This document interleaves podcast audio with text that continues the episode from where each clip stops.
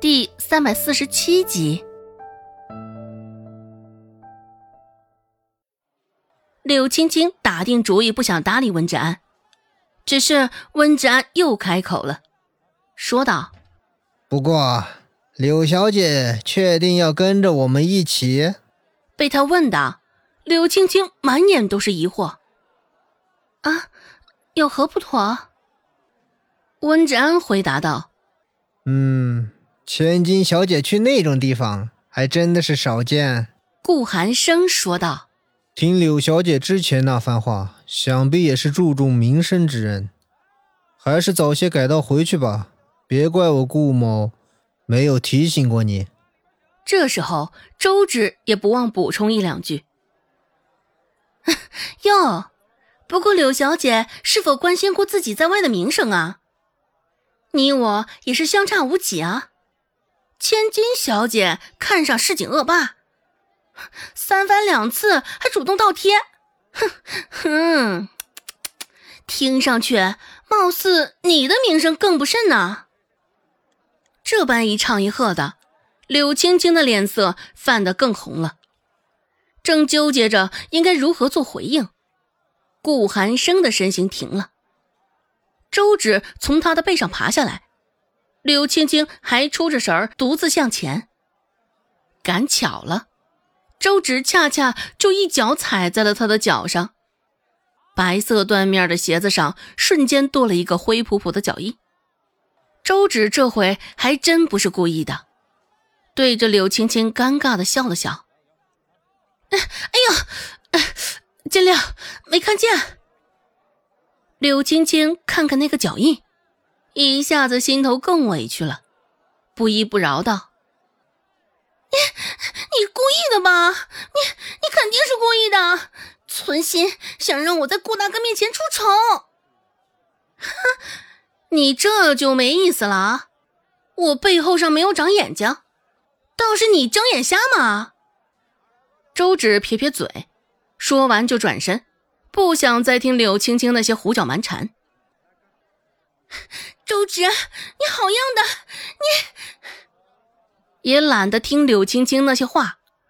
周芷转身跟着顾寒生进了杏花村。杏花村也不是周芷第一次来了，倒也是轻车就熟。见顾寒生与周芷都进去了，柳青青索性也闭上了嘴，拎着裙子就欲跟上。只是刚走到门口，柳青青就被拦下来了。李妈妈摇着一柄红色的羽毛团扇，扯着涂得丰厚饱满的大红唇，笑着说道：“哟哟哟，这是哪家的千金大小姐呀？来我们这杏花村做甚啊？”柳青青不想与他纠缠，看着顾寒生的背影就想往里冲，只是被李妈妈堵着，她完全难以动弹。柳青青脸上浮现起一层的恼色，大声命令道：“你知道我是谁吗？快让我进去！”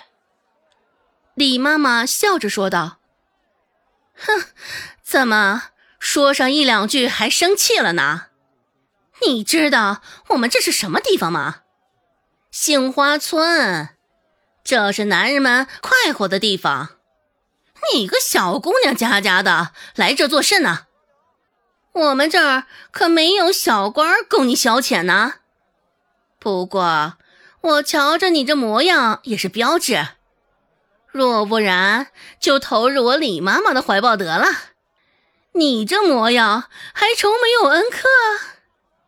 你，柳青青仔细打量了一番眼前的场所。这才发现，不知道什么时候来了寻花问柳之地。顿时，原本还绷着一股劲儿想要往里冲的，待看清之后，柳青青身上的劲儿瞬间抽了去。像这般勾栏院，特别是这般勾栏院中的女子，向来是她这种千金大小姐所不耻的。看了一眼拦在面前的老女人，柳青青忆起她刚刚说的话。竟是将自己与勾栏院里那群不干净的女人沦为一谈。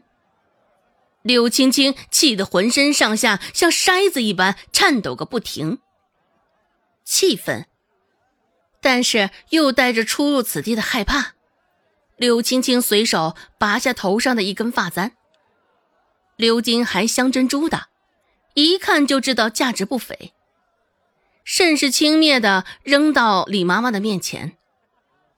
我可不是你说的那些破烂玩意儿，信不信本小姐割了你的舌头？说罢，像是闻到了什么恶臭味般，柳青青皱着眉头就出了杏花村。看着落在地上的那根发簪，李妈妈笑得更开心了，忙不迭的捡起，又小心翼翼的掸了掸灰尘。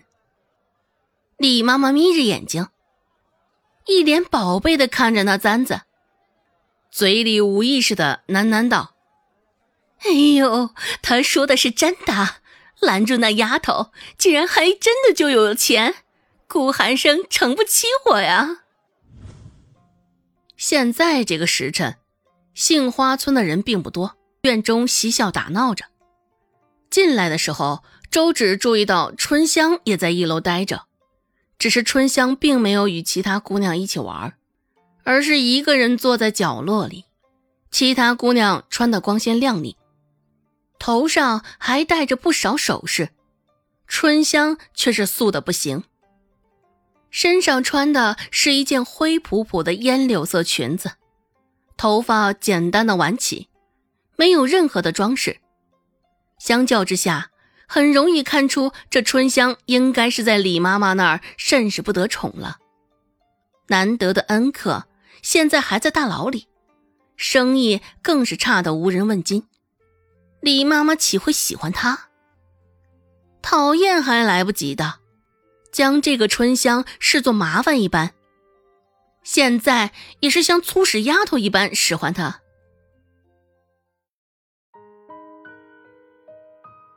本集播讲完毕，感谢您的收听，感兴趣别忘了加个关注，我在下集等你哦。